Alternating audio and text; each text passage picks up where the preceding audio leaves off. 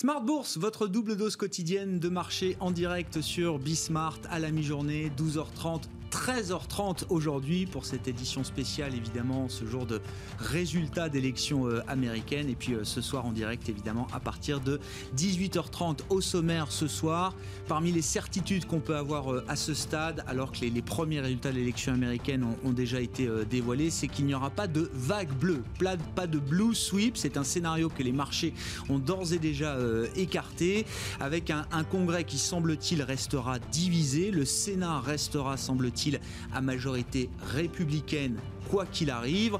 On entre désormais dans des, scénarios beaucoup plus incertains pour euh, connaître euh, le prochain locataire de la, Maison Blanche avec euh, eh bien un résultat final qui semble dépendre désormais du décompte qui sera opéré par quelques états clés de la Rust Belt, le décompte notamment des votes par correspondance qui pourrait prendre bien sûr plusieurs heures, voire plusieurs jours en fonction de la législation électorale des différents États et un résultat qui pourrait être fortement contester un scénario que les investisseurs avaient déjà euh, en tête.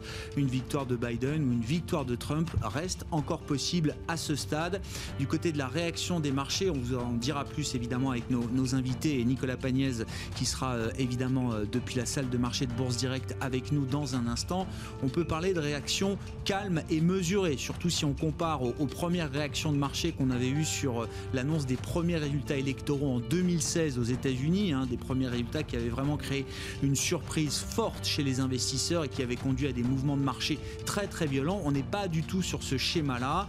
On a des marchés euh, européens d'ailleurs qui sont euh, légèrement positifs au moment où on se parle. Hein. Le CAC 40 avec euh, un début de séance qui a été volatile est installé dans le vert pour l'instant en hausse de 0,5%.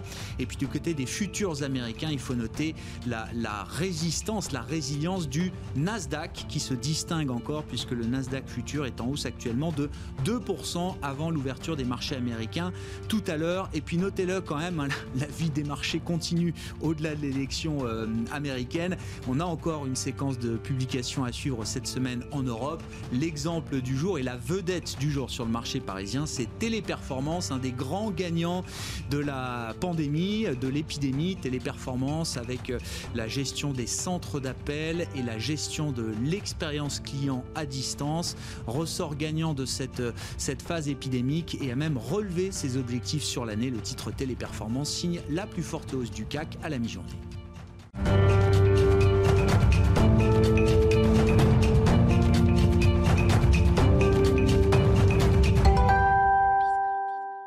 Les infos clés du jour à mi-séance sur les marchés européens, c'est avec Nicolas Pagnès depuis la salle de marché de Bourse Directe. Tendance hésitante pour le CAC 40 à la mi-journée dans une séance assez volatile alors que les deux candidats à la Maison Blanche ne sont pas encore départagés. La victoire nette de l'un des candidats avec une avance suffisante souhaitée par les marchés n'est finalement pas d'actualité. Joe Biden pour le moment fait la course en tête avec 238 grands électeurs acquis contre 213 pour Donald Trump selon The Associated Press. Mais l'actuel président des États-Unis semble plutôt bien orienté dans les États qui continuent à dépouiller des bulletins de vote. Les résultats de six États dont le Michigan, la Pennsylvanie ou encore le Wisconsin, se font notamment attendre. Donald Trump a de son côté déjà commencé à crier victoire. Il s'est exprimé tôt ce matin, heure française, se félicitant de tous les États remportés et de la marge avec laquelle ceux-ci ont été remportés. Se voyant déjà gagnant, celui-ci a également lancé quelques pics à son rival, l'accusant de vouloir voler la victoire, évoquant une fraude contre la nation ou ironisant sur la possibilité pour le camp démocrate de retrouver des bulletins de vote à 4 heures du matin. Donald Trump qui évoque déjà l'idée d'aller devant la Cour suprême alors que le dépouillement n'est pas terminé. Joe Biden s'est exprimé de son côté plus tôt dans la soirée aux États-Unis, se disant confiant euh, quant à l'issue du scrutin, affirmant qu'il était bien parti pour gagner certains États clés comme la Géorgie ou encore la Pennsylvanie malgré l'avance de Donald Trump. C'est donc une situation d'incertitude qui devrait encore plusieurs heures, voire plusieurs jours qui se dessine aux États-Unis. Du côté des parlementaires, la vague bleue n'a pas eu lieu et les républicains conservent le Sénat, tandis que la Chambre des représentants reste à majorité démocrate. Une situation similaire à ce qui existait précédemment et qui laisse présager des négociations en matière de plan de relance à l'économie américaine toujours compliquées. Côté statistique, les PMI des services euh, ont continu, continuent leur contraction pour le mois d'octobre en zone euro, mais à un rythme moins fort que prévu. Euh, le PMI des services en zone euro ressort à 46,9 points pour le mois d'octobre, après 46,2 points au mois de septembre. En France, ce même PMI des services ressort à 47,5 points, soit un niveau légèrement au-dessus des 47,3 points au mois de septembre. Côté valeur à présent à la Bourse de Paris, Crédit Agricole publie un résultat net en recul de 18,5% au troisième trimestre, un résultat en phase avec les attentes des analystes, notamment grâce au rebond de ses activités de marché. Crédit Agricole qui constate par ailleurs que le deuxième confinement en France apporte moins de visibilité que le premier pour le quatrième trimestre. Crédit Agricole qui a d'ailleurs prévu euh, de réviser ses prévisions économiques dans le courant du quatrième trimestre afin de tenir compte de l'évolution sanitaire. Téléperformance publie de son côté un chiffre d'affaires en hausse de plus de 12% au troisième trimestre. Le groupe spécialisé dans la gestion de l'expérience client externalisée revoit d'ailleurs ses estimations de croissance pour 2020. Il passe d'une prévision de 6% à 8% pour l'ensemble de l'année. AXA fait part euh, quant à lui de sa volonté de recapitaliser sa filiale XL à hauteur de 1 milliard d'euros. XL qui est spécialisé dans l'assurance dommages des grandes entreprises subissait notamment le coût élevé des catastrophes naturelles mais aussi de la pandémie liée à la Covid-19. Et enfin, Vicat voit son chiffre d'affaires consolidé progresser de 12% de janvier à septembre. Le cimentier attend une croissance marquée de son EBITDA à périmètre et change constant pour 2020. Et on finit avec le marché des changes. L'euro-dollar repasse sous les 1,17 dollars de son côté à la mi-journée et des indices futurs américains qui sont euh, partagés. Le Nasdaq se distingue, je vous le disais, avec un, futur Nasdaq qui progresse de plus de 2%. C'est un peu plus euh, médiocre sur le, Dow Jones actuellement. Le futur S&P 500 est en progression d'un peu plus d'un demi pour cent, plus 0,6% pour le futur S&P 500 avant l'ouverture de Wall Street. Nicolas Pagnès qui est avec nous en fil rouge tout au long de la journée sur Bismart depuis la salle de marché de Bourse Direct.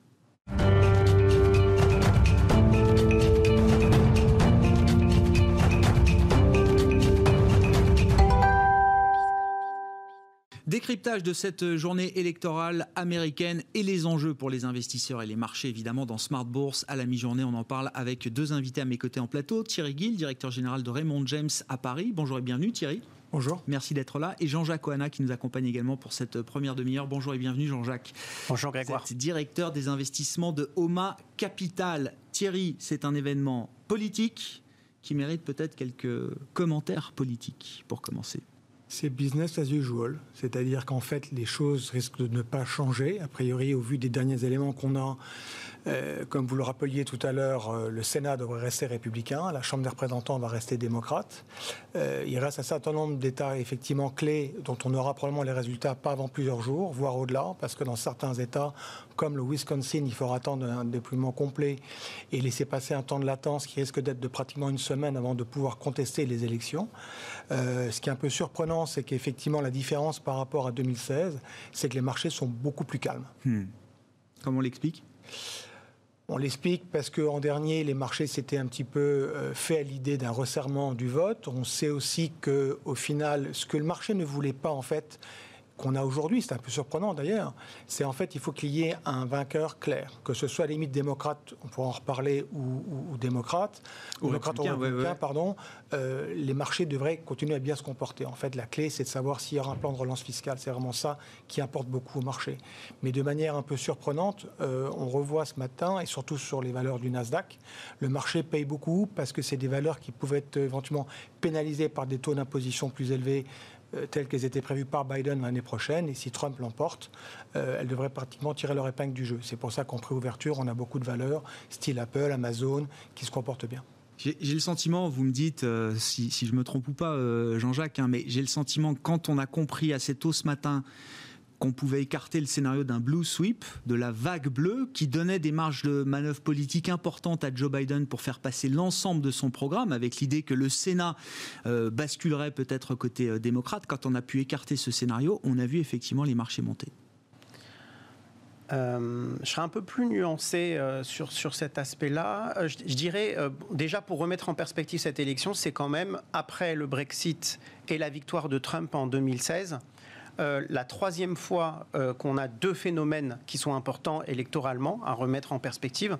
Le premier phénomène, c'est que les sondages se trompent énormément et ont du mal à capturer la, majorité silencieuse, finalement, qui est peu convaincu euh, par les débats et qui s'exprime le jour du vote.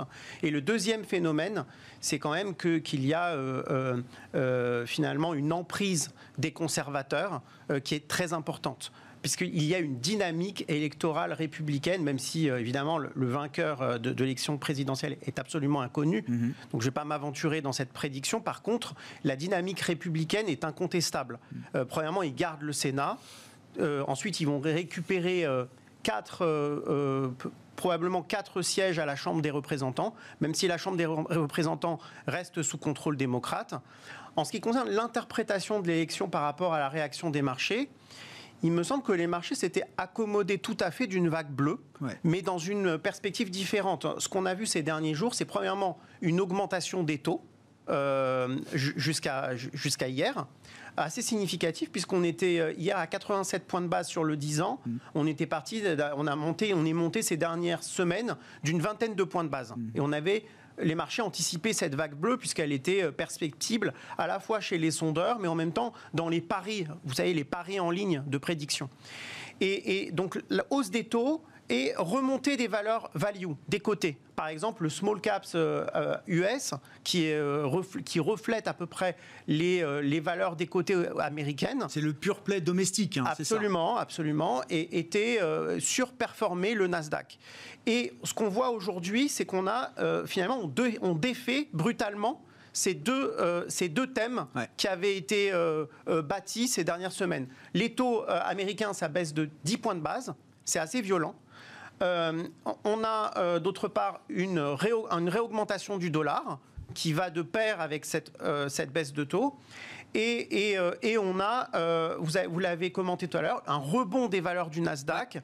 Alors plus de pourcents, mais surtout, en fait, on voit le Russell 2000, donc les small caps, perdre à peu près l'équivalent, à peu près 1,5 à 2 Donc on a un énorme écart entre le value et le gross. C'est quoi C'est les trades Trump qui se remettent en place là? Alors, euh, ce qu'il y a, c'est qu'il y avait plusieurs composantes du programme démocrate. Il y avait la composante relance.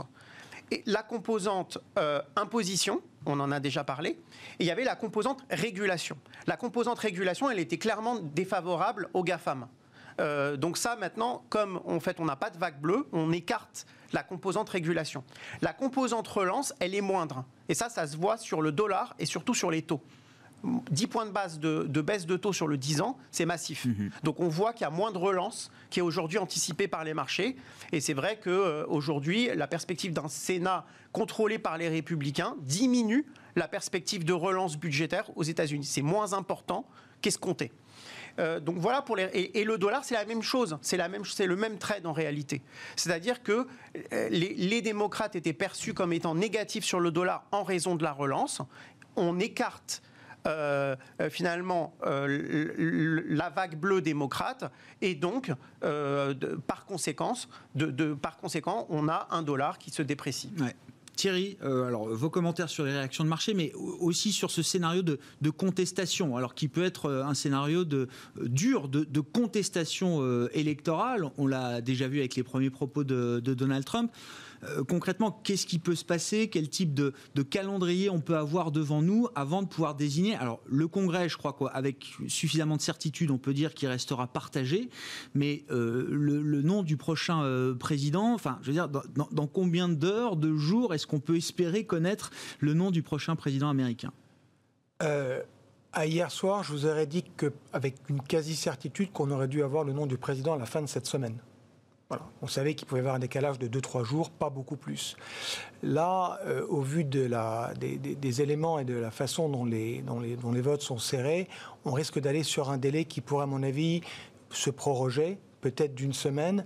Euh, on n'envisage pas un scénario d'un mois ou d'un mois et demi. On n'est pas dans un scénario 2000 Bush-Al Gore. Euh, ça, c'est une certitude une autre question qui va se poser et qui a été évoquée ce matin, c'est de savoir si on arrive à une égalité parfaite, ce qu'il va se passer. Et dans ce cas-là, si jamais on arrive à 269 grands électeurs chacun sur les 538, on va se retrouver dans un cas de figure où la main va revenir du côté de la Chambre des représentants. Mais là, cette dite Chambre qui est à majorité démocrate et qui va le rester, comme ça a été évoqué à l'instant, en fait, c'est pas aussi simple parce qu'on refait un redécoupage des membres et qui pourrait favoriser cette fois-ci les républicains. Donc c'est très complexe. Donc pour répondre à votre question, pour moi, je pense que dans les, dans les huit jours, on devrait connaître en théorie le, le, vainqueur. Euh, voilà, mais il faut attendre les résultats des États clés. Et puis ensuite viendra la période de contestation. Vous le disiez pour un État comme le Wisconsin, c'est ça, euh, Thierry? Une fois qu'on a les résultats définitifs, il y a une carence de huit jours avant de pouvoir contester le vote devant les juridictions euh, idoines. C'est ce qu'exprimait ce matin un constitutionnaliste aux États-Unis, disant que si on prend l'exemple du Wisconsin, il y a 10 donc, grands électeurs. On attend d'abord que tous les votes soient dépouillés, donc les, votes par courrier. Une fois que cela est fait, à ce moment-là, si on veut contester cela, il faut laisser passer une période d'une semaine. Donc ça peut nous ramener potentiellement, euh, oui, effectivement, au-delà du, 15 novembre pour les marchés, alors j'allais dire à court terme en tout cas, on essaiera de se projeter un peu au-delà, mais à court terme, c'est finalement c'est l'un des pires scénarios de ne pas pouvoir être capable de, proclamer un vainqueur incontesté, incontestable, euh, avec ou sans contestation euh, dans les heures ou les jours qui suivent euh, l'élection? Sur, le papier, très clairement, on est dans le scénario du pire c'est-à-dire que euh, élection serrée, euh, nomination euh, du président qui est reportée de facto de 10 jours, voire plus. donc dans ce cas-là, on aurait pu imaginer que les marchés ce matin soient beaucoup plus volatiles. Et de manière paradoxale, ce n'est pas le cas. Mm. Donc, comme on le disait à l'instant, comme vous le rappeliez, effectivement, les valeurs qui pratiquement et qui ça remonte pratiquement à cet été, qui avait joué pratiquement une élection de Biden, on pense à l'univers plutôt value et même small cap. Aujourd'hui, en préouverture aux États-Unis, on sont en train de baisser. Par contre, on retrouve une grande classique qui est que quand il y a un peu d'incertitude, on retourne vers des valeurs plutôt de grosse cap, de croissance, dont la tech. Ouais. Euh, si on part du principe que le Congrès va rester divisé avec la Chambre démocrate et le Sénat républicain, euh, euh, quel serait le meilleur scénario pour les marchés? Du côté de la Maison Blanche euh, désormais Est-ce que c'est Biden avec un Congrès divisé ou Trump avec un Congrès euh, divisé? Ou est-ce que finalement c'est un, statu quo à peu près identique pour euh, les marchés, les investisseurs? Alors, chez Raymond James, on a dit depuis très longtemps, le message qu'on a fait passer à nos clients, c'est qu'au final, quel que soit le résultat de l'élection, l'économie prévaut. De toute façon, quelle que soit la personne qui sera à la tête de la Maison Blanche. La clé maintenant, en fait, ça dépend du plan fiscal qui doit être annoncé si c'est Biden qui l'emporte, et maintenant, bien évidemment, il n'aura pas la majorité a priori, euh, enfin, il n'y aura pas le sweep euh, démocrate, euh, lui aura probablement attendu, on est dans l'hypothèse, dans, début d'année, d'avoir la majorité dans ces deux chambres pour faire voter un programme assez ambitieux. On parlait de 3 à 4 trillions de dollars. Euh, là, il est probable que si Trump passe, les décisions soient prises plus vite. Ça serait peut-être un projet moins ambitieux. Et ça, c'est une des clés, parce qu'on est en attente depuis la fin juillet de plan de relance. Dans les dernières discussions qui avaient été menées entre Nancy Pelosi et Mnuchin, on n'était pas très loin. Les démocrates étaient à 2,2 trillions de dollars, les, républicains étaient à 1,8. Euh, il est probable que ça se mette en place assez rapidement. Euh, voilà. Et Donc moins fort, mais plus vite. Enfin, des montants moins importants, légèrement, mais exécuté plus rapidement peut-être. Voilà, sachant qu'il faut quand même que le Sénat se prononce, et le Sénat avait avancé des chiffres qui étaient bien en deçà de ce que voulait Trump. Donc comment vont se passer ces discussions entre Mitch McConnell, qui est le chef de file des républicains au Sénat, et Trump, c'est un sujet qui sera abordé assez vite. Bon, comment vous jugez la période dans laquelle on, entre là, avec l'incertitude quand même sur le nom du futur euh, président euh, américain, en attendant les décomptes, euh, les, contestations éventuelles.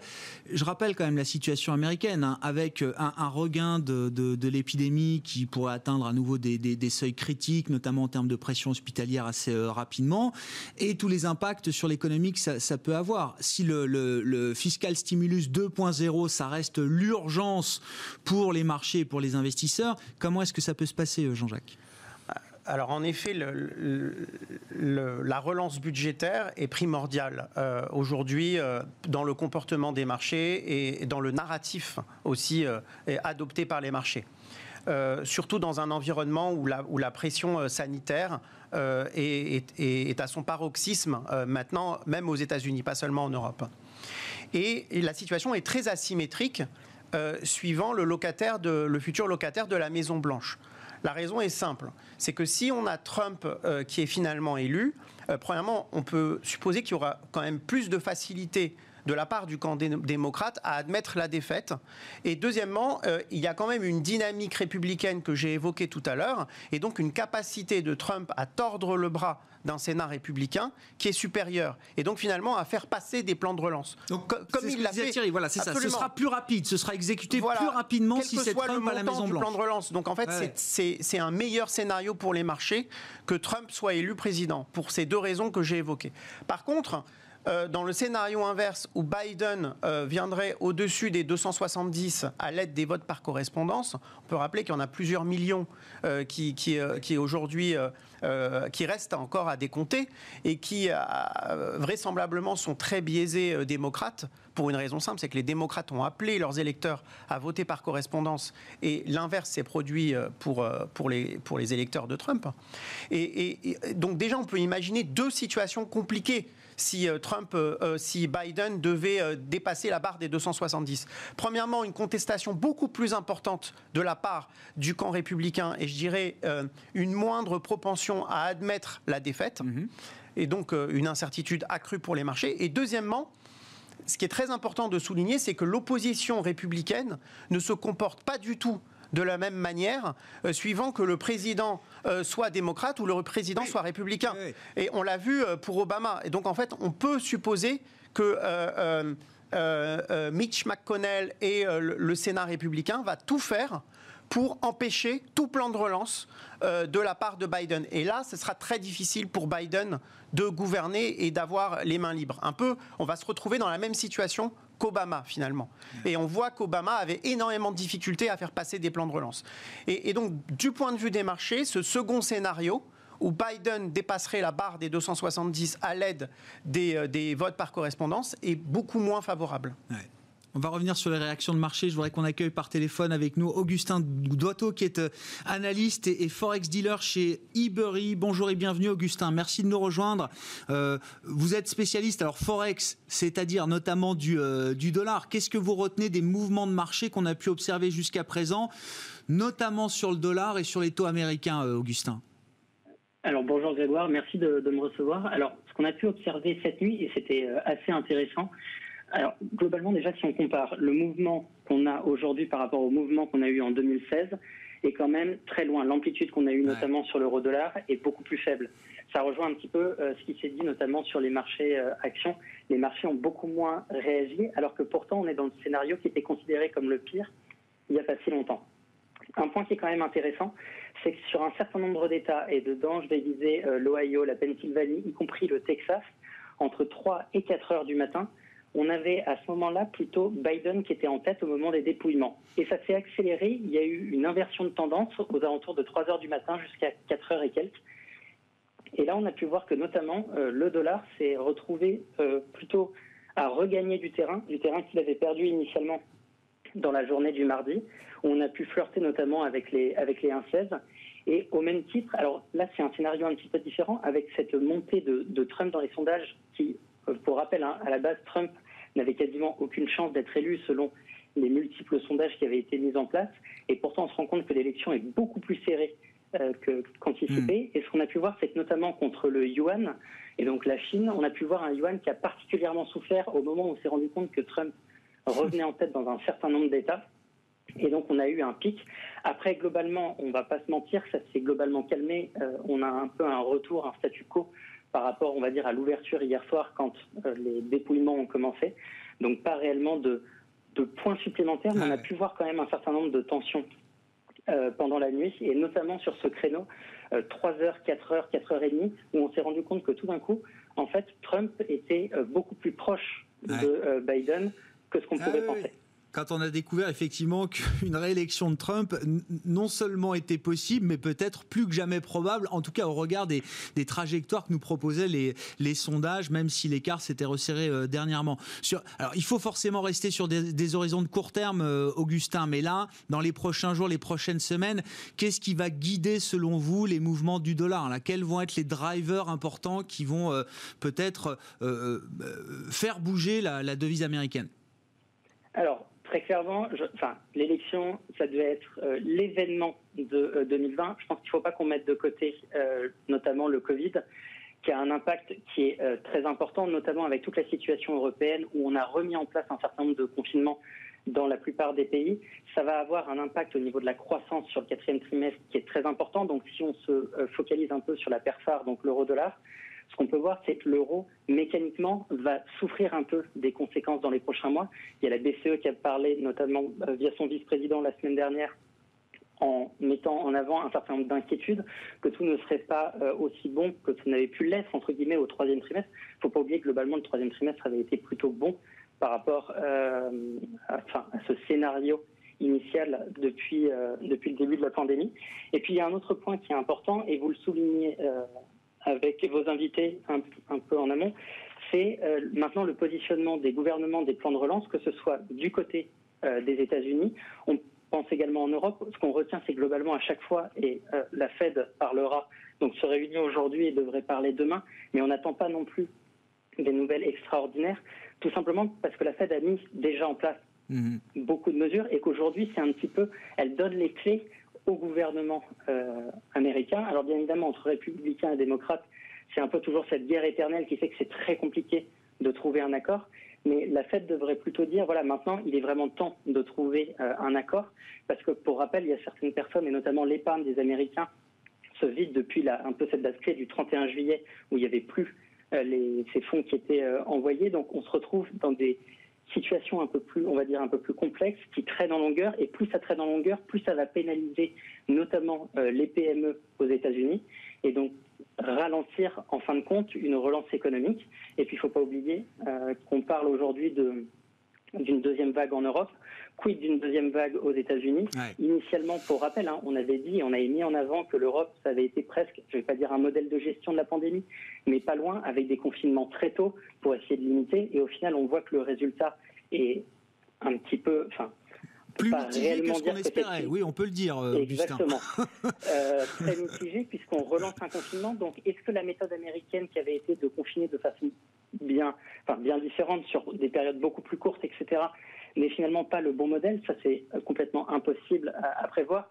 La, communauté scientifique donne énormément euh, d'indices, mais ce qu'on voit, c'est que semaine après semaine, on en apprend toujours un peu comment ce, ce virus circule, etc.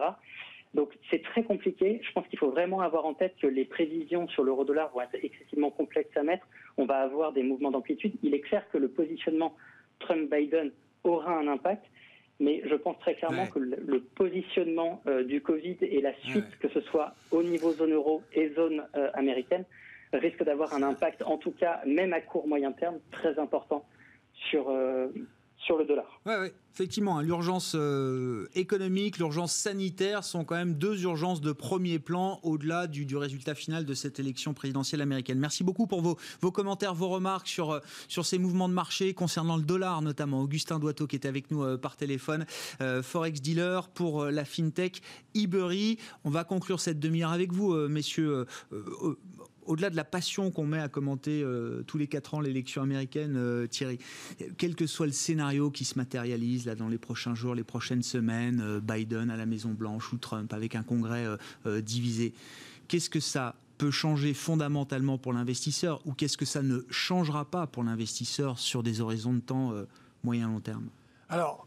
Pour finir sur une note positive, et si hmm. on regarde ce qui s'est passé depuis 1980, c'est ce que nous ont donné nos analystes pas plus tard qu'hier, euh, la bourse a tendance à monter entre le jour de l'élection et la, prise de fonction du président qui se fera le 20 janvier. L'amplitude de la hausse est entre 2,7 et 2,8% et ça a marché 8 fois sur 10. Donc s'il faut finir sur une note positive, les marchés devraient bien se comporter dans les prochaines semaines. Et sur, sur ces des horizons de temps un peu plus longs, est-ce que c'est, le, bull market américain est toujours en place, quel que soit le, futur euh, président américain, euh, ou est-ce qu'il y a quand même la possibilité que la politique euh, et une influence euh, importante là sur la vie des marchés, sur le cycle économique La politique, je ne crois pas. Je, répète depuis de nombreuses années, la clé pour moi, c'est les profits des entreprises. Je dis souvent, de manière simple, la bourse monte si les profits montent. Donc toute la clé sera de savoir si sur 2021, et c'est ce qu'on pense fortement, les profits des entreprises américaines seront au-dessus de ce qu'ils étaient au début de la crise, c'est-à-dire fin, fin 2019, ça devrait être le cas, ce qui légitimement laisse à penser que les bourses devraient continuer à être dans un trend haussier. Bon, Jean-Jacques, pour conclure, euh, généralement quand on est dans des situations de blocage ou d'incapacité à, décider rapidement sur le plan de la politique économique, euh, budgétaire ou sanitaire, on s'en remet assez souvent aux banques centrales et à la Fed qui se réunit à partir de demain. Oui, il n'y a aucun changement sur les banques centrales et c'est clair qu'elles sont à la manœuvre. Mais je serais un peu plus nuancé quand même sur la conclusion qui vient d'être présentée en disant qu'on est quand même dans une économie qui est extrêmement administrée, que le facteur clé euh, du rebond euh, euh, économique américain, ça a été le plan de relance du point de vue budgétaire. Et donc aujourd'hui, c'est vraiment la politique joue une importance déterminante sur les efforts budgétaires. Et, donc, et ça, on ne peut pas l'écarter, on ne peut pas s'en écarter. Les entreprises, en fait, elles ne génèrent que des, profits que parce qu'il y a des interventions. Hmm. Sinon, on, serait, on aurait plongé en récession, dans une récession qui était probablement plus importante que celle de 2008 et, peut-être euh, d'une importance qui était comparable à la crise de 29. Donc euh, euh, ces interventions ont été primordiales dans le rebond des marchés. Et vous imaginez justement que pour des questions politiques, le politique, des questions politiques, l'économie américaine soit sacrifiée, quel que soit le schéma politique auquel on fera face dans les prochains jours On ne peut pas se prononcer d'une manière euh, aujourd'hui définitive. Euh, comme je l'ai dit, il y a une asymétrie totale entre les deux scénarios, Trump et Biden. Euh, on a une société américaine qui est extrêmement clivée idéologiquement et, à fleur de peau socialement. Et, et il est possible euh, aujourd'hui que, finalement ce clivage politique et cette tension extrême empêchent des accords. Et, s'il n'y a pas d'accord, euh, les marchés peuvent tomber euh, et, tomber fortement parce qu'on est dans une économie qui est administrée. On s'arrête là pour cette première demi-heure. On va prolonger quand même cette édition spéciale avec une demi-heure supplémentaire en direct sur Bismarck. Merci beaucoup, messieurs, d'avoir été là pour ce, décryptage euh, à chaud et on n'a pas encore tous les résultats, vous l'aurez compris. Thierry Gill, qui était à mes côtés en plateau, directeur général de Raymond James, et Jean-Jacques Ouana, directeur des investissements d'Oma Capital.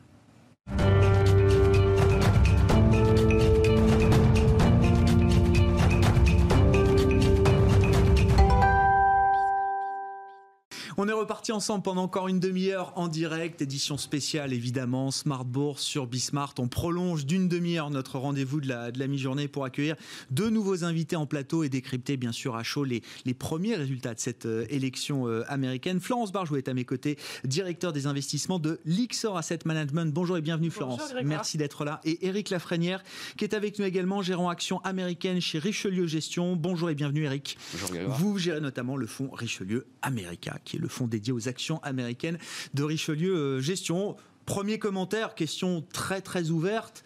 Euh, visiblement, les sondeurs ont toujours du mal à, à capter le momentum. Alors, je ne sais pas s'il faut parler d'un momentum républicain ou d'un momentum trumpiste.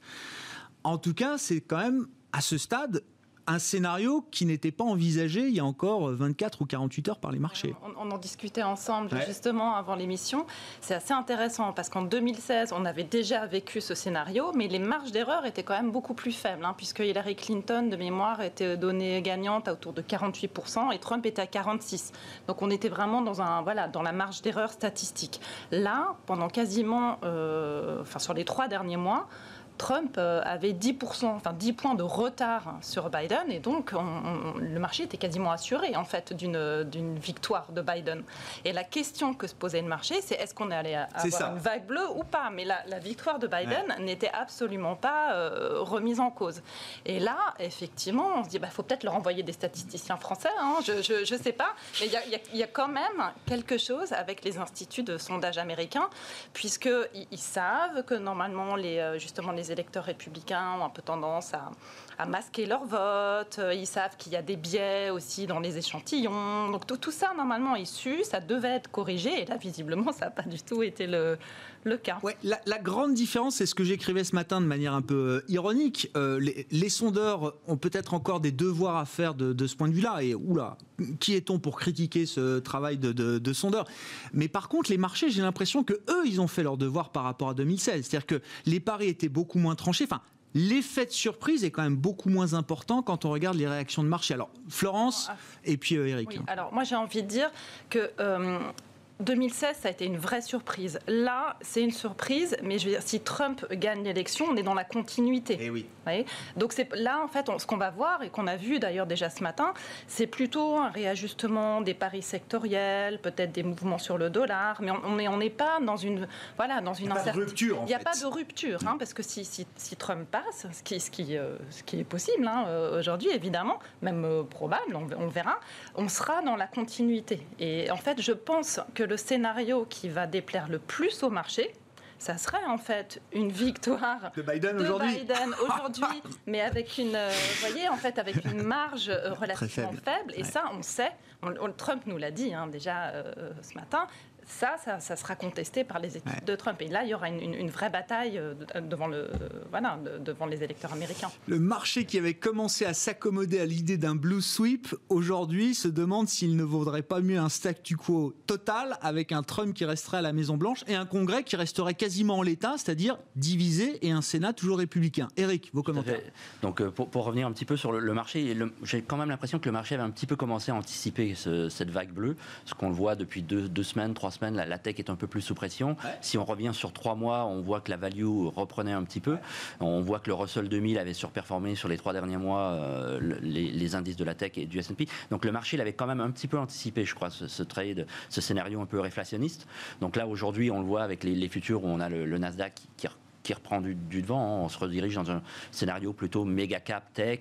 Euh, on va voir aussi euh, sans doute l'énergie qui, qui, rebondira, même si on a un effet pandémie qui affecte le secteur euh, autre que, que, l'élection. Et puis, dans un deuxième temps, on risque d'avoir un effet positif sur les financières, même si aujourd'hui, euh, parce qu'on avait eu une belle hausse des taux, on l'avait vu le 10 ans qui était à 0,5 encore au mois d'août, on était à clôturer à 0,9 hier, et puis ce matin, le 10 ans et le 30 ans américain qui, qui, rechute un petit peu. Donc, euh, c'est des éléments à, prendre en compte. Sur le dollar, au, lieu d'être un scénario très haussier dollar, je vois plutôt un scénario qui va empêcher le dollar de baisser.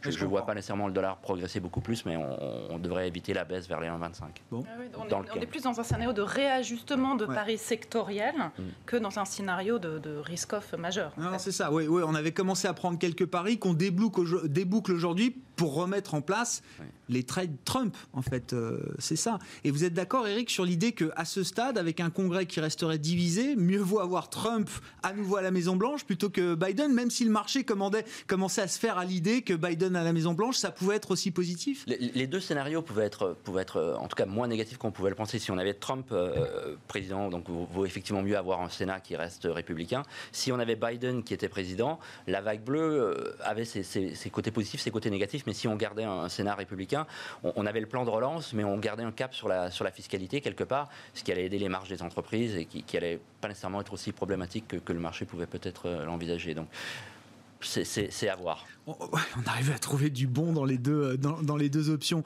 Euh, Florence, si, si l'urgence est, euh, immédiate est une urgence euh, sanitaire et économique, si l'urgence c'est de faire passer un, un stimulus fiscal 2.0 aux États-Unis, là encore, est-ce que c'est plus facile avec Trump toujours à la Maison Blanche Est-ce que Biden à la Maison Blanche peut mener rapidement peut-être cette, cette bataille-là? Comment est-ce que les choses là peuvent se. On l'a vu hein, au cours euh, du, euh, du mois qui s'est Euh, les républicains ne voteront pas un plan de relance au-delà de 1,5 trilliard. Je pense que ça, c'est relativement clair. On verra évidemment comment l'épidémie évolue. Mais on, parlait du thème reflation. C'est vrai que si on avait eu justement cette vague démocrate, Biden avait annoncé un plan de relance de l'ordre de 2,2 trilliards Donc ça, c'était déjà un point euh, positif. Plus euh, son programme de dépenses en infrastructure, je crois 1,3 trilliard, mhm. plus tout ce qui était énergie verte, transition climatique pour 1,7. Donc c'est vrai que du, côté de, voilà, de, la relance de la croissance domestique, de, de toutes ces thématiques justement infra euh, et puis environnement, on avait de la dépense publique qui arrivait. Donc ça, c'était négatif pour le dollar. Évidemment, c'était compensé en partie par de la fiscalité plus importante, mais je ne pense pas qu'on aurait vu les impôts monter là en, 2021, euh, vu la situation économique. Donc à court terme, on avait quand même effectivement cet impact croissance qui était favorable. Là, euh, si Trump passe et que le Sénat reste républicain, on va avoir un vote pour un plan de soutien à l'économie, mais probablement on aura quand même beaucoup moins de dépenses publiques et de relance que ce qui était attendu initialement avec la, avec la vague bleue. Ouais. Et, quel est le scénario qui permettrait de délivrer rapidement ce soutien d'urgence Alors, quel que soit le montant d'une certaine manière, si c'est vraiment l'urgence euh, aujourd'hui, c'est plus facile avec. Euh, Je pense que c'est plus facile, effectivement, avec, euh, avec, Trump, aux manettes. Hein. Je, pense qu'il faut. Eric Lafrenière. Je pense qu'il faut dissocier le, plan d'aide, qui est un peu le complément de ce qu'on avait arrêté en, en août, et, d'un plan de relance des infrastructures. Le, plan d'aide arrivera dans les deux cas. Peu, peu importe, parce qu'il a été arrêté à cause du délai de l'élection. On était rendu trop près de l'élection, il y avait un enjeu trop important. Donc les, partis n'ont pas voulu euh, faire les gestes nécessaires pour, pour trouver l'entente. L'urgence est telle qu'il y aura quand même un compromis. Vous dites le, le, fonctionnement euh, institutionnel fait que aucun politique ne sacrifierait l'économie américaine pour, euh, pour des considérations politiciennes, justement. C'est une question de montant. Oui, c'est ça. On, il y aura, et on l'a vu, là, le, consommateur américain a, besoin de ce, plan d'aide avant que la situation se dégrade trop. On aurait déjà dû l'avoir en octobre, on ne l'a pas eu. Euh, maintenant, je, pense qu'on aura ce plan d'aide rapidement. Ensuite, il y aura effectivement un, plan de relance sur les infrastructures, moins important sans doute avec M. Trump, mais il y aura quand même quelque chose aussi. On, voit qu'il a une volonté quand même relativement forte de, recréer de l'industrie aux États-Unis et ça passe par un plan de relance. Et ça fait très longtemps que les États-Unis n'ont pas eu un plan massif de relance aussi. Et après, ce qui risque d'être plus compliqué, et on, peut peut-être en passer sur, ce sujet-là, ça sera les relations avec l'Europe et, hmm. notamment avec la Chine. Oui, oui. Non, mais je voulais vous amener là-dessus parce que l'Uan baissait un peu ce matin quand là aussi on a pris conscience que l'hypothèse d'une réélection de Trump était euh, plausible, euh, probable, possible. Euh, juste avant ça, quand même, le, scénario de contestation, alors je ne sais pas dans quelle mesure vous avez étudié le sujet, mais forcément un peu, Eric, jusqu'où ça peut nous mener Quel type de, de difficultés légales, judiciaires est-ce qu'il va falloir peut-être affronter là Déjà, ce qui est très particulier aux États-Unis, c'est que Bon, l'enjeu sera sur le vote postal, hein, on le sait. Les, États ont, des processus très différents pour euh, traiter le vote postal, euh, que ce soit pour processer la voix ou pour la compter. Il y a des États qui ont déjà commencé à, ouvrir les enveloppes, les valider et compter les voix. Il y a des États qui ont commencé hier. Donc c'est très spécifique. Et c'est autour de ça qu'on risque d'avoir éventuellement une contestation. Encore que, on n'aura contestation que si M. Trump gagne. Je ne crois pas que si, si M. Trump gagne euh, la Géorgie, euh, la Caroline du Nord, euh, la Pennsylvanie, ce qui semble être le cas aujourd'hui, et probablement le Michigan, et, que Biden gagne le Nevada et le Wyoming, il y aura pas, on, ne se retrouvera pas dans ce scénario-là. Et, donc on pourrait effectivement, et c'est l'incertitude qu'on avait eu lors de l'élection de Bush avec les les interrogations autour de la Floride. Ça avait duré quoi Un mois Ça avait duré un peu plus d'un mois et les marchés avaient perdu, je crois, de l'ordre de 5%. 6%, ouais, c'est ça, entre 5 et 10, on va dire. J'ai vu 6-7% de baisse sur le S&P 500 sur la période, effectivement, 2000, euh, George Bush, Al Gore, Floride. Je pense pas qu'on se retrouvera aujourd'hui dans, dans, ce scénario euh, à, voir. Et, donc, euh, au pire, on arrive sur un, scénario, bah, le 20 janvier, on est de toute façon obligé d'avoir quelqu'un au pouvoir. Si on n'a pas tranché jusque-là, c'est Mme Pelosi qui prend, qui prend les, les rênes en attendant. Bon, alors, pour l'Europe, pour la Chine, qu'est-ce que ça peut changer si c'est Trump finalement? On le connaît? Oui, on, le connaît et surtout qu'il le, y a quand même un enjeu qui est, qui est différent, c'est qu'il n'aura plus à se représenter. Donc il n'y a plus cet enjeu électoral euh, pour, pour la prochaine élection. Donc le, discours risque d'être un peu plus agressif. Je, le pense, je le crains euh, pour, pour l'Europe et, la Chine. Et, je pense surtout, euh, ça peut paraître un peu loin une anecdote, mais je, pense qu'il fera une espèce de pied de nez et, qu'il essaiera de, préparer la, prochaine élection en, mettant en avant Nikki Haley, qui était l'ancienne ambassadrice des États-Unis aux Nations Unies, et qui a quand même un peu moins agressive, mais qui a des politiques assez proches de, Trump et qui, qui mettra en avant la première femme pour prendre le pouvoir aux, États-Unis. Donc il va vouloir ancrer encore un peu plus dans son dernier mandat l'aspect euh, unilatérale de la politique euh, américaine. C'est ça. Je hein. le pense. Ouais. D'accord avec ça, Florence Oui, parce que en fait là, on parle des relations internationales, mais je, je trouve que cette élection, elle montre quand même que en fait les Trump, c'est pas un accident. Vous voyez, c'est-à-dire qu'en 2016, on a tous été un peu surpris. On s'est dit bon, voilà, il a été élu, il sera pas réélu. Mais en fait, ce qu'on voit, c'est qu'il y a quand même une polarisation très forte et un clivage qui est de plus en plus marqué y compris aux États-Unis. C'est-à-dire que les États qui étaient rouges en 2016 le sont encore davantage aujourd'hui. Idem pour les États bleus. Euh, il y a cette fracture entre euh, voilà, la, la, campagne et les villes, entre l'école blanche, entre l'école bleue. Et donc, on, en fait, la, vague populiste aux États-Unis, c'est euh, voilà, c'est pas une aberration qui voilà, c'est un point, c'est pas une parenthèse de l'histoire de 2016. Il y a vraiment un mouvement qui est très profond. Et on a, enfin, il y a une fracture aux États-Unis sur plein de sujets qui sont très euh, des sujets économiques comme la taxation, des sujets euh, sociaux, euh, je sais pas moi, l'éducation, la santé, l'avortement, l'immigration. Enfin voilà, on a vraiment cette fracture aux États-Unis qui est, qui est forte et donc c'est vrai que voilà, les partenaires européens, chinois vont, aussi, je pense, devoir faire avec de manière un peu structurelle. C'est-à-dire qu'en plus, on est des, des... la Chine, c'est plutôt un des rares sujets consensuels, vous dites, au milieu de cette polarisation et de cette fracture Entre les démocrates et les républicains, oui, tout à fait. Il y a quand même un, accord, je pense, euh, bah, des, voilà, des deux partis politiques et de la population sur, euh, sur cette thématique anti-Chine et, euh, et, puis, puis voilà, relocalisation. Et ça veut dire que finalement, quel que soit le prochain président américain, Trump ou Biden, on va très vite repartir sur ces sujets commerciaux avec une dramatisation à nouveau des enjeux. Alors, la forme, la, méthode dépendra Oui, il y a quand même la pandémie. Et puis la, la, dramatisation, c'est quand même l'apanage de Trump, j'ai envie de dire. que Biden probablement va lui aussi pousser ce, type d'agenda, euh, parce que lui aussi est en faveur de la réindustrialisation pardon, des États-Unis, mais il le fera probablement dans une approche avec un peu plus de multilatéralisme et pas, pas, comme, pas comme Trump, pas de manière aussi violente. J'ai envie de dire. Je, partage tout à fait cet avis, mais euh, on a d'abord, on va, on va devoir passer l'aspect pandémie avant de revenir sur ces sujets de, de trade, je pense. On va d'abord déjà réglé ça. Donc ça sera probablement pour un peu plus tard dans, le mandat. Mais ce qui est intéressant sur, ce que vous disiez, sur, tous ces sujets autour des États-Unis, et ce qu'il faut prendre en compte, c'est que pendant son premier mandat, euh, Trump a quand même réussi à, donner un, biais relativement fort à la Cour suprême. On l'a vu, il a nommé trois personnes, il a mmh. rajeuni la, pyramide des âges, et on sait que la Cour suprême a quand même le, dernier mot sur beaucoup de sujets et, va influencer la politique américaine pour, pour beaucoup d'années à venir. Donc euh, c'est quand même un, point qui est non négligeable dans, la direction que va prendre le pays, je crois.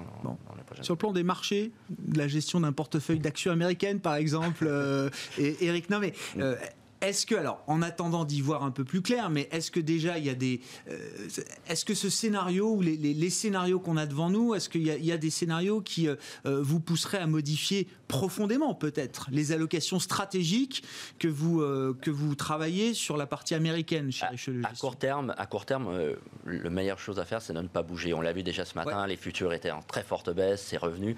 Donc, tant qu'on n'a pas plus de visibilité, c'est de ne pas bouger, c'est plutôt un risque de se prendre des portes de saloon et, de se retrouver euh, vraiment euh, dans une mauvaise posture.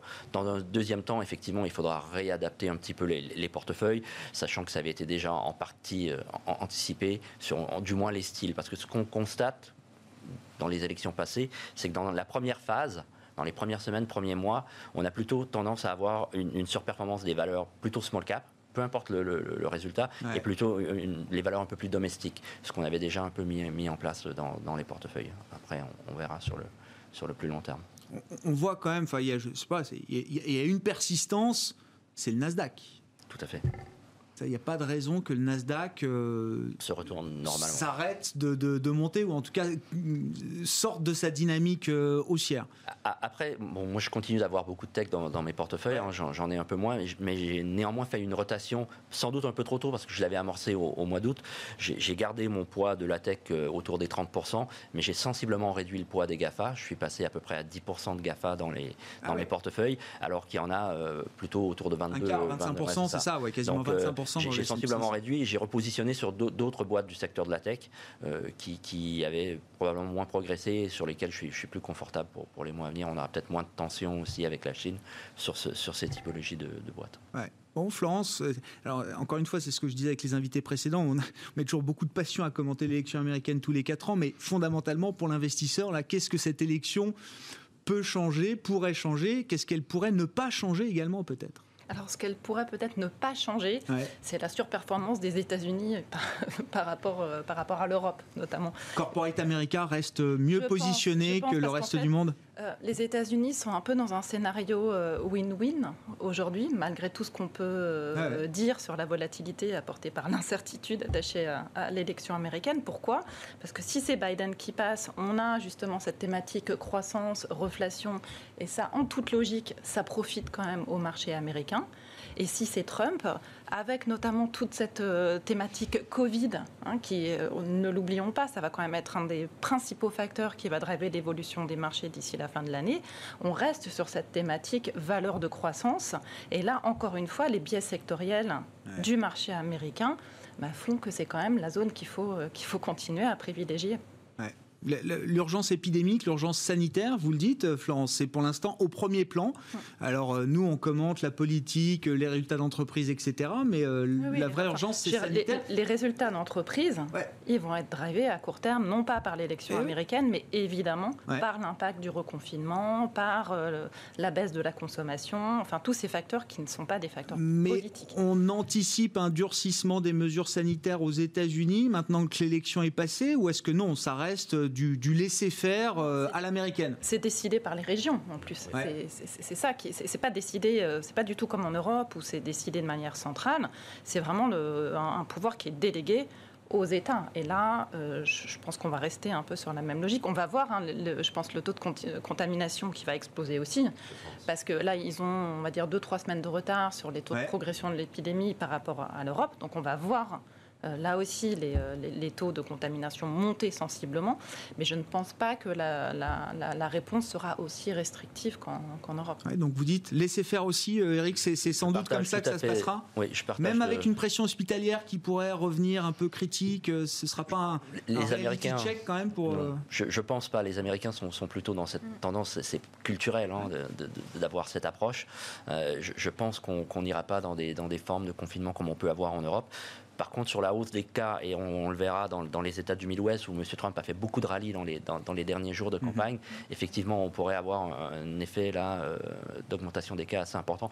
Mais je ne vois pas de réelles grosses mesures de confinement comme on peut avoir ici, ici en Europe. C'est pas dans la culture.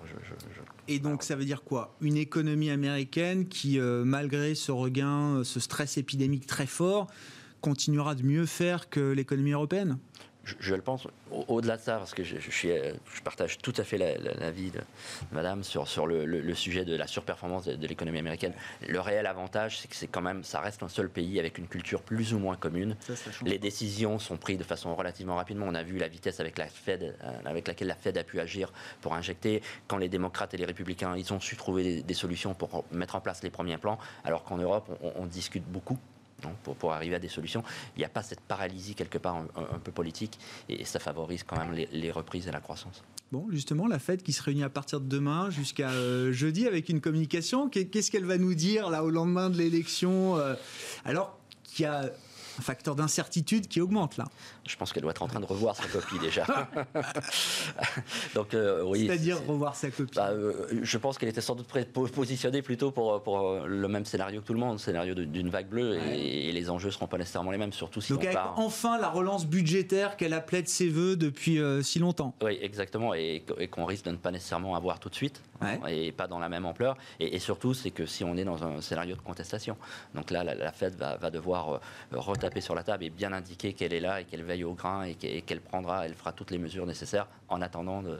Donc on va demander. Donc on a demandé aux banques centrales de s'occuper de l'aspect euh, épidémique, euh, sanitaire, euh, de s'occuper de soutenir évidemment les économies, les agents économiques. Maintenant, on va lui demander de soutenir également ou d'essayer de, compenser l'incertitude politique. en tout cas, dans le, discours, dans le discours, je le pense. Florence. Non, mais une, manière très factuelle de le présenter, c'est que probablement s'il y a moins euh, de relance budgétaire et si on attend euh, un peu trop longtemps pour qu'il y ait un vote sur euh, justement le, plan de soutien, ah bah oui, il, va bien falloir que quelqu'un que quelqu'un soutienne l'économie américaine et ça, il va rester la Fed. Bon, et qui, mm. fait quoi de plus Qui pourra faire quoi de plus bah, Qui peut augmenter la quantité de ses achats, qui peut élargir le, spectre des actifs qu'elle a dans son portefeuille. tout, tout, tout, est possible. Hein. Ouais. Les taux négatifs, j'y crois pas. C'est un peu compliqué pour, je pense, le système financier euh, américain, mais élargir le, spectre des actifs qui sont achetés ou la quantité, pas Il faut s'attendre à nouveau à des pressions très fortes. Je sais pas, Trump dans un second mandat euh, euh, pourrait redevenir agressif vis-à-vis de la Fed. il y a eu des périodes de tension très fortes entre lui et Jérôme Powell. Est-ce que Biden président, ça match avec Powell? Bon on sent bien quand même que ce couple-là, il faut qu'il fonctionne d'une certaine manière. Je sais pas si on a des éléments par rapport à ça, euh, Il risque de, toujours maintenir un peu une pression. Sur, Monsieur Trump risque de maintenir toujours un peu la pression sur la Fed. mais la Fed, quand même, a, su démontrer son indépendance, quand même, et, je, pense qu'elle continuera à le faire. Je pense que celui qui a, plus de soucis à se faire, c'est Monsieur Fauci, qui, ah risque d'être un, oh, bah, peu plus en danger. Trump a dit qu'il démettrait de ses, fonctions, hein, le docteur euh, Fauci. Sur la Fed, elle a quand même euh, fait évoluer son mandat. Euh, récemment. Donc là, elle a quand même tous les outils nécessaires y compris en termes de communication, pour avoir une politique qui est largement accommodante et qui soutiendrait la croissance mm, américaine. Mm. Donc en fait, je crois que M. Trump n'a plus besoin d'appuyer un peu fort pour qu'il y ait une réaction côté Fed. il a déjà obtenu ce qu'il voulait. c'est ça. Il a déjà obtenu ce qu'il voulait. Pour conclure, euh, Florence, là, sur l'idée d'une allocation un peu tactique de, court terme, qu'est-ce, que, qu'est-ce qui se joue là pour vous dans les portefeuilles que, que vous gérez chez l'XRM ah bah alors, juste, Moi, je suis assez d'accord avec ce qui a été dit. C'est-à-dire que pour l'instant, on est en pleine zone d'incertitude. Donc, les positionnements que nous, on avait adoptés, justement, c'était plutôt une neutralité sur la partie action-obligation, mmh. parce qu'il y avait quand même des coûts à prendre. Et donc, c'est, n'est pas, c'est pas le moment d'en prendre, surtout en fin d'année. Et en termes de biais géographiques, c'est vrai qu'on maintient notre préférence sur les États-Unis via les actions une préférence aussi pour l'Asie émergente, mine de rien, puisque c'est là qu'on voit de la croissance, et c'est là qu'on a euh, une situation sanitaire qui est bien euh, contenue.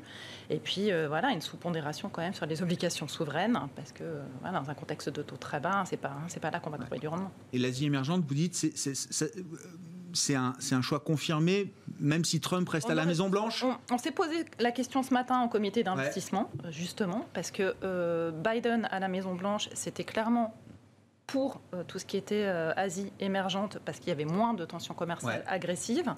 Euh, mais les arguments qui sont croissance forte hein, et puis situation sanitaire très favorable l'emportent quand même. Eric? Oui, peut-être une seule remarque, c'est dans un scénario de M. Biden, on aurait eu la baisse du dollar qui aurait aussi aidé les émergents. Mm. Là, on va plutôt avoir une stabilité du dollar qui ne devrait pas nécessairement pénaliser. Donc, nous, on, aime aussi beaucoup le Japon, ah. peut-être un peu plus que les émergents. On. C'est quoi le rationnel, juste en un mot, là, le Japon qui profite de la reprise chinoise Exactement, et, qui est quand même euh, une zone un peu plus stable, moins cher, un peu plus stable aujourd'hui. Donc, euh, avec un nouveau pouvoir en place aussi, hein, qui, euh, arrive aujourd'hui, bon, avec des velléités, des volontés importantes de, relance comme toujours, mais le Japon effectivement, on commence à en réentendre un petit peu. Et où la pandémie est, probablement mieux, mieux maîtrisée, mieux contrôlée aussi. Merci à vous deux. Merci pour vos, commentaires, vos réactions à chaud. On est encore dans ce jour d'élection euh, américaine avec toutes les incertitudes qu'on a pu euh, vous décrire sur le résultat final de cette élection euh, présidentielle. On sait qu'il n'y a pas de vague bleue. On sait avec quasi certitude que le Sénat restera républicain et donc le Congrès restera divisé. Reste à lever quand même la question du prochain, du 46e président américain. Et ça se jouera sans doute avec le, le dépouillement des votes postaux, des votes par correspondance dans quelques états clés de la Rust Belt. Un processus qui pourrait durer quelques heures, voire quelques jours, quelques semaines peut-être même, si jamais on entre dans un scénario de, contestation forte devant les, différentes juridictions. Voilà ce qu'on pouvait vous dire à la mi-journée dans Smart Bourse sur Bismart. Les marchés européens se comportent plutôt bien. On est en hausse à Paris à la mi-journée. Et puis on regarde du côté de Wall Street avec les premières indications hein, sur les indices futurs. Il faut noter toujours ce Nasdaq. Euh, le, le futur Nasdaq progresse de quasiment 3 donc avant l'ouverture de Wall Street tout à l'heure. On se retrouve ce soir en direct à 18h30 avec d'autres invités et toujours le sujet américain à la une.